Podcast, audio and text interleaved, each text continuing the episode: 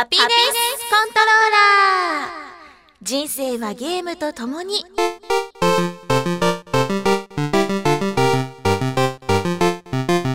この番組は FPS から美少女ゲームさらには洋ゲーまで私 DJ みすずの生きる糧となっているゲームについてご紹介。それでは新年一発目のなぞなぞです。ゲーム機はゲーム機でも持ち歩きにとっても適している Xbox って360そんなちょっと引くぐらいのゲーマーである私のお気に入りを次々にご紹介します。たまにはゲーム以外のこともお話しますが、大体が Z して、可愛いアイドルだと思った？残念最高女ちゃんでした2012年、明けましておめでとうございます。今年第1回目のハピネスコントローラーレベル13始まりました。今年も私いっぱい頑張りますので皆様よろしくお願いいたします。あ、そうだ。昨年はありがとうございました。遅くはちょっと順番間違ったね。あの、言い慣れてない感じがするよね。そうなんだよ。あの、明けおメールが0通。すごい。年賀状0通。すごい。そんな私です。いや今年はね、あの、いろいろうーん、これを頑張りたいなっていうのがあって、まず一つ目が、ゲームをもっともっと頑張って上手になりたいと思っています。FPS、TPS、あと、そうだね、レース、あたりかな。もっともっと上手に上手くなりたいなとこうかっこよくできるようになりたいなと思っています。あと今まであんまり実績を意識したプレイはしてなかったんですが今年はちょっとだけ実績も意識してプレイしたいなと思ってます。やっぱりね戦闘力みたいなもんだしあの生きてきた証でもありますしちょっとこう見栄を張りたいなという気持ちもあり今年は実績狙いもやっていきます。あとは、そうだな、普通に仕事を頑張りたいです。去年はね、ちょうど後半あたりからいろんな仕事が増えて、こうやったことがないステージに立ってみたりとかいろいろ楽しんだので、今年2012年もっともっと新しいことにチャレンジしていけたらいいなと思っています。では、2012年、皆さん早速もうゲーム始めは1月1日、いやむしろ年越しからもう済ませていらっしゃると思うので、そんな皆さんに私、ツイッターで聞いてみました。皆さんの2012年初実績は何ですか？と尋ねたところ、たくさんのお答えをいただきましたので、あの、本当に多すぎるぐらいなので、ちょこちょこ紹介したいと思います。皆さんありがとうございます。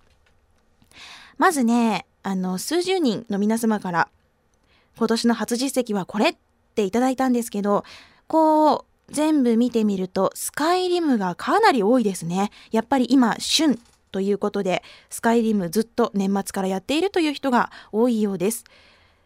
熟練者レベル25到達の柴さんだったりあと亀 H さんの最初の実績解除は XBOX360 国内版スカイリムの地の誓いだと思われだったり結構ちらほら見かけるんですよね。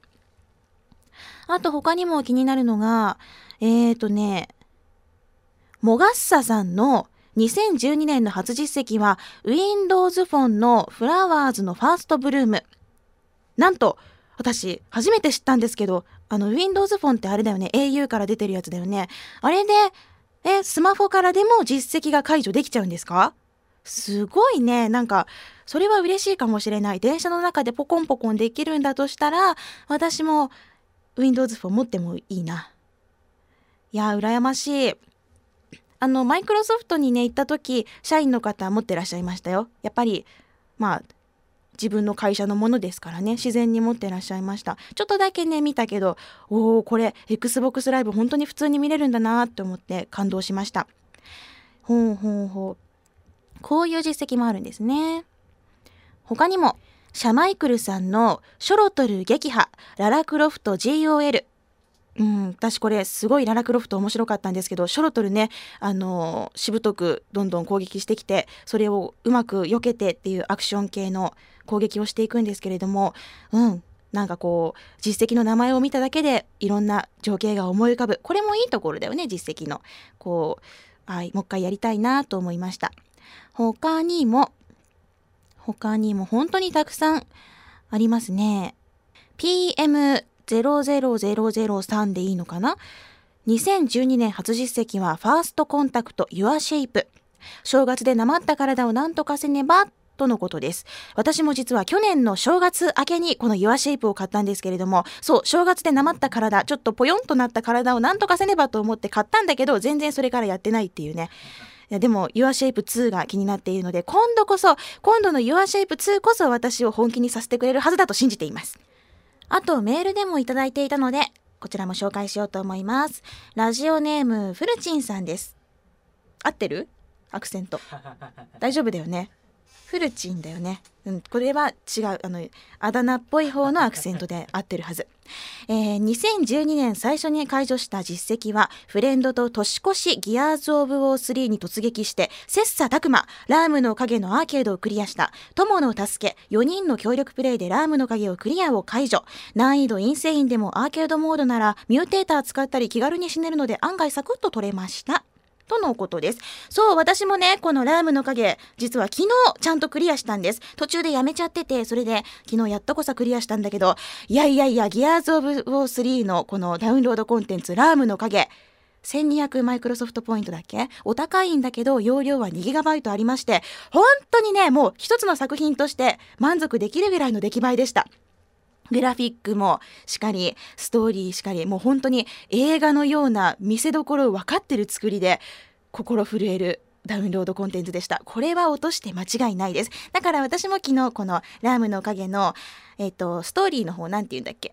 なんだっけ？スタンダードをクリアしたっての実績をね、解除しました。ほうほう。というわけで、フルチンさんは、えー、年越しギアーズ・オブ・オー3の実績ですね。なるほど。ありがとうございます。続いて、ニンニンさん。2012年の初実績、ステージクリア実績を除けば、レイジの自作派万歳工作アイテムを50個作成でした。とのことです。うん、このレイジの自作派万歳、私もクリアというか実績解除しました。レイジね、こう自分でアイテムを作るっていうのもすごい楽しいんですよね。アイテム、例えば銃弾を作ったりとか、もっともっとこう強い弾を作ったりできるのがね、すごい楽しくて、うん、これはポンポンポンと楽しく遊んでるうちに解除がされるっていう、そんな実績でした。レイジやってるんですね。面白いですよね。ニンニンさんもありがとうございます。さて、そんな私の2012年初実績なんですが、ちょっと意外かもしれません。私の2012年初実績は、シュタインズゲートでホームラン級の不器用さです。実は私、シュタインズゲート、他のハードでしかやったことがなくて、で、改めてこう360でやり直そうと思って少し前に買ってたんですよね。で、この年末年始、ちょっとゆったりした気分の中でプレイをし始めまして、で、この実績を2012年最初に解除しました。シュタインズゲート、やっぱりすごく楽しいです。こう洗練された文章、無駄のない文章で、プロットが本当に完成されてて、こう、火の打ちどころ、隙がない作りをしているんですよね。すごく自然にどんどんどんどん入り込めていく、そんな作品、やっぱり改めて素晴らしいなと思いました。さあ、こんな感じで2012年始まったんですが、まあ、あれですよ。インサイド XBOX。1月1日のお正月スペシャル。皆さん見ていただいていらっしゃるようでありがとうございます。本当にたくさんの何十ものあの感想をいただいて、そして1日で Twitter のフォロワーさんが100人増えたりとか、私みたいな一般人がだよ。おかしくない？だって普通はないじゃんそんな。ね1日1人2人1らほら増えていくペースだったのにガンと増えてねわあこんなにたくさんの人に見られてるんだな怖いなでも頑張ろうみたいなそんなちょっとドキドキした年始めでした。いやあのー、うん。あんな最高女は私のことです。最高女とは私です。まあそうだよねまあそういうところあるよねこうなんだろう一途になったら結構私脇目も振らずみたいなところがあってさ360以外はもう見ないからみたいなそういうちょっと宗教的なすごいすごいこう信仰心を抱いてるところがありましてまあちょっと最後ですよね。うん いやでも360持ち歩きあれ言わされてるの？とかたまに書いてあったんだけど本当にね持ち歩いてます。エリート時代。ちょっと今よりも新型よりもちょっと重いエリート時代に15の都道府県を一緒に旅したという思い出があります。で軽くなった、えー、Xbox360S 新型ともこれからいろんなところに旅していきたいなと思ってます。で、インサイド XBOX は1月の5日木曜日から1週間ごと木曜日ごとに更新されていくので、皆さんぜひ見てください。感想はね、あの、ツイッターやブログ、あと、このラブ FM のメールフォームでもお待ちしておりますし、あと、インサイド広場、このタグに送ってもらえると、マイクロソフトさんが生で見ます。もちろんこれはいい、あの、感想を送っていただくと、私にとってもいいことがあるかもしれません。インサイドスペース広場です。皆さん、よろしくお願いします。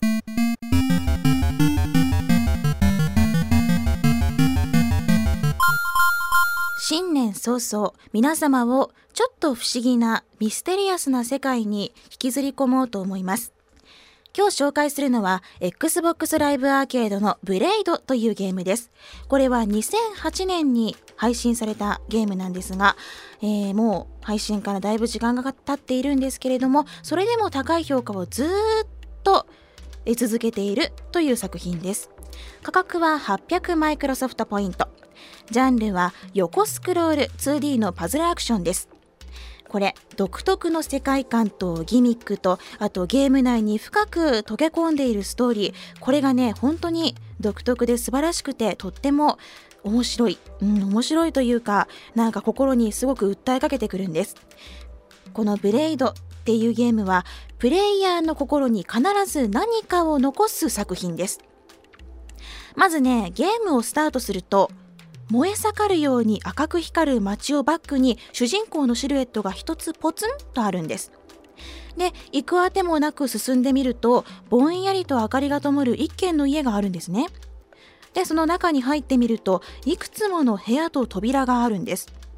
でどれか入れるかなって扉を探してみると一つ中に入れる扉があるのでそこをガチャンと開けてみますそうするとそこはちょっとあの空間がこう開けた場所になっていてそこにいくつもの日記が並んでいるんです。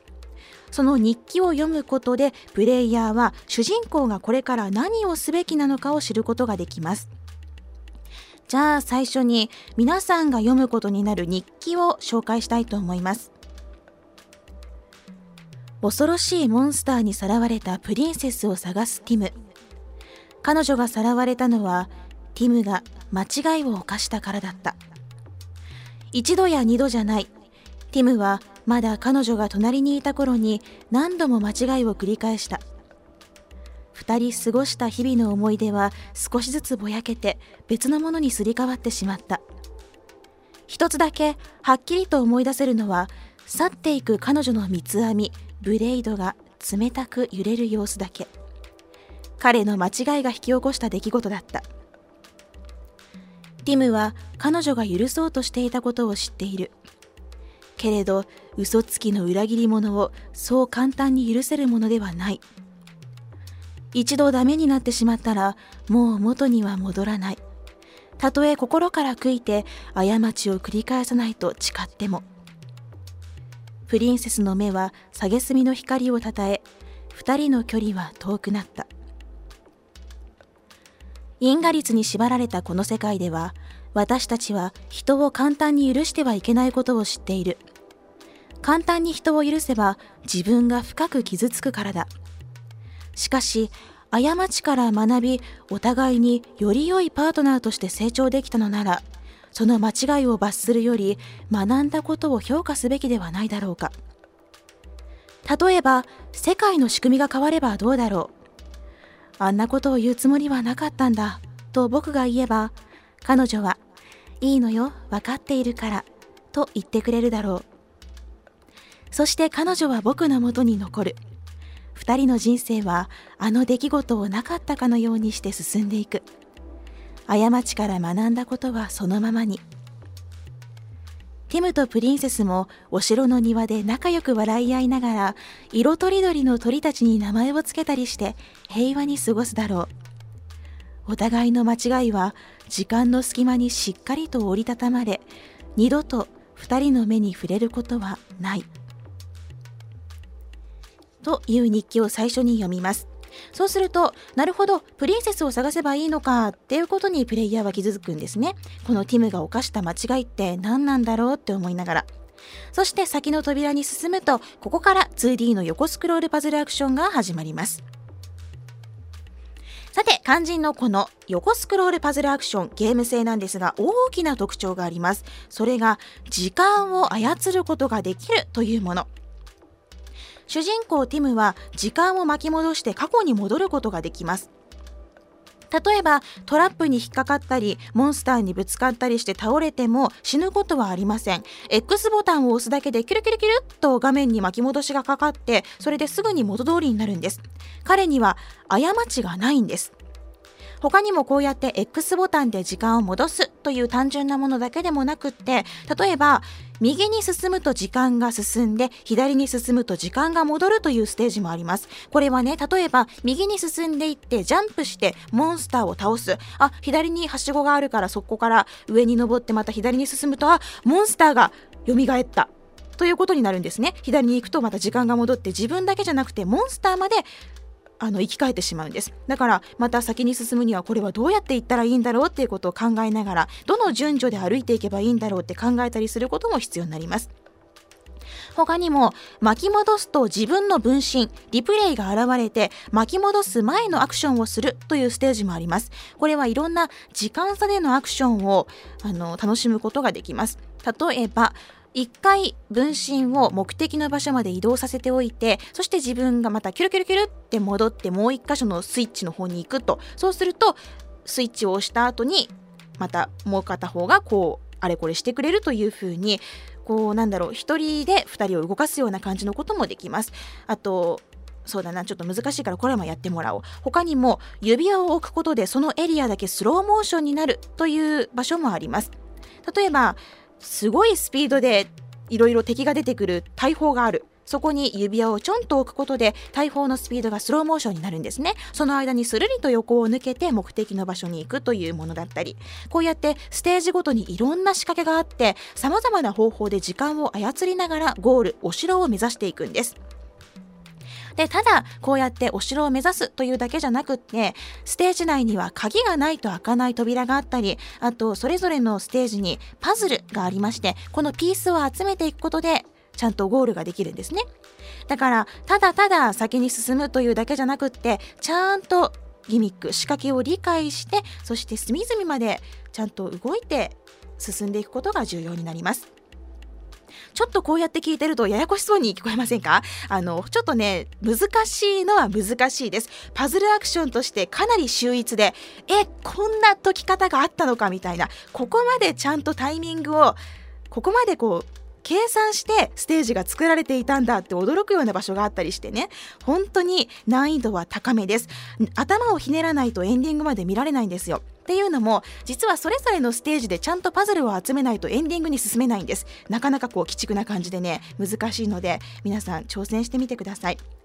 そして世界観なんですけれどもこのブレイドはグラフィックと音楽ともに没入感がものすごく高いです。美しい絵本のような世界の中プリンセスはどこにいるんだろうと探していくんですけれどもなんだかこうステージごとに背景が変わっていってちょっと不穏な感じがするんですよね。このステージごとに違う背景はプレイヤーに何かを訴えてくるので皆さんちょっとチェックしてみてください。そして肝心のストーリー。最後までプレイしたプレイヤーは必ず驚きと疑問を抱くと思います。私も本当にって思ってそれでもう一度日記を最初から読み直したんです。ストーリーを全部全部もう一回追っていってそして気づくんですよ。ある真実に。なんだこれは？と思いました。ショックを受けました。びっくりしました。信じていたものがここに来て？というような感じでした。さあこんなちょっと不思議なブレイドなんですが配信以降多くのプレイヤーにもうあの年で言うと年で言うとね4年経ってるんですけれども高く評価され続けています。ずっとずっと高い評価を得ています。あのゲーム性とストーリーが溶け込んだかのように融合してできた世界観は本物だと私は思っています。最初に皆さんにプレイヤーの心に必ず何かを残すゲームだって言いましたがそれはトラウマかもしれませんし傷かもしれませんししこりかも謎かもしれませんし私はちょっといろんなことを思い出して後悔の念を抱きました。まあこんな感じでちょっと訴えかけてくる不思議なゲームなんです。でちょっと一つ言っておきたいのが実は私このブレイドはワールド5ステージ5から YouTube にお世話になりました。投稿してくださったユーザーさんありがとうございます。全くわからなくなりましてもう本当にちんぷんかんぷんでもわけわからん何なのこれって感じでね。あの YouTube 再生する iPhone を横に置きながらコントローラーを握るというゲーマー失格の感じのプレイをしてしまったんです。でも本当に難しくてですね。もううっかりエンディングまで見ちゃうところだったのでそこはいけねいけねって感じで一時停止して自分で頑張りました。あのこれを YouTube 見ずにできる人がいたら私尊敬します。さあどうだ？今ちょっとくすぐられただろうみんな。ちょっとやりたいと思っただろう。この最高女に尊敬されたいと思っただろうみんな。どうだ？ブレイドは800マイクロソフトポイントで買えます。お家にいても買えるっていうのがいいよね。外に行かなくても今すぐ買えるんだから。皆さんお正月休みを利用してぜひやってみてください。というわけで今回は XBOX ライブアーケードのブレイドを紹介しました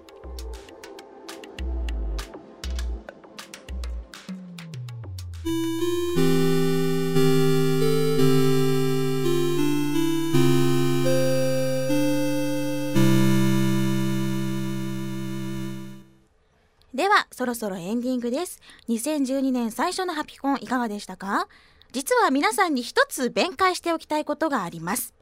あのインサイド XBOX が配信されてからたくさんの方に Twitter やブログで感想をいただいたんですが私実はまだありがとうって皆さんに個別にお返事をしていないんですよね。それというのもあのなんかこう本当にねすごい嬉しいんで嬉しくて嬉しくてもうキャーってなってる時にありがとうありがとうって言うとなんか調子乗ってるみたいな感じがしない？なんかちょっとうわ痛い子って思われそうだからそこをグッと押さえてうんうんみんなありがとうね。うんうんありがとうありがとうっていう感じで受け止めてるんですよ。でこう返事したいんだけれどもちょっと調子乗るのは嫌だみたいなそういうどうしたらいいんだろうね。あの著名人の皆様はどうしていらっしゃるのかといろいろ見てみたんですけれども、まあ、上手にやってらっしゃるみたいですね。こう皆さんの気持ちを答えたいんだけれどもああもうどうしようって思うままこう一日経ってしまってもこれ旬過ぎてるよなみたいなねそんな風になっちゃうんだよね。申し訳ない。ここで改めて言おうかな。もう皆さんの本当に一つ一つのリプライとかちゃんと読んであのー、たまにスクショ撮ったりしてる嬉しいやつは。ありがとうございます。本当にありがとうございますよしじゃあちょっとすっきりしたところでもう私だけがすっきりしたところでエンディングに移りたいと思います。番組の最新情報はラブ f m のホームページからチェックしてください。ホームページの URL はラブ f m c o j p http コロンスラッシュスラッシュ lovefm.co.jp です。パソコンかスマートフォンからアクセスすると、ポッドキャストのコーナーがありますので、そこからハピネスコントローラーを選択してください。そうするとメールフォームや私、みすずのブログへのリンクもあります。あと、ツイッターのハッシュタグ、シャープハピコン、シャープ HAPICON でお待ちしております。番組に関することをつぶやくときには、ぜひこのシャープハピコンをつぶやきの最後につけてください。ということで今回はここまでです。ハピネスコントローラーお相手はみすずでした。皆さん今年もよろしくお願いいたします。ハピコン。LoveFM Podcast ラブ f m のホームページではポッドキャストを配信中。あの時聞き逃したあのコーナー。気になる DJ たちの裏話。ここだけのスペシャルプログラムなどなど続々更新中です。現在配信中のタイトルはこちら。Words around the world 僕らはみんなで生きてるハピネスコントローラー。浦田健志ロール。スマートフォンやオーディオプレイヤーを使えばいつでもどこでもラブ f m が楽しめます。私もピクニックの時にはいつも聞いてるんですよ。LoveFM Podcast ちなみに私はハピネスコントローラーを担当してます。聞いてね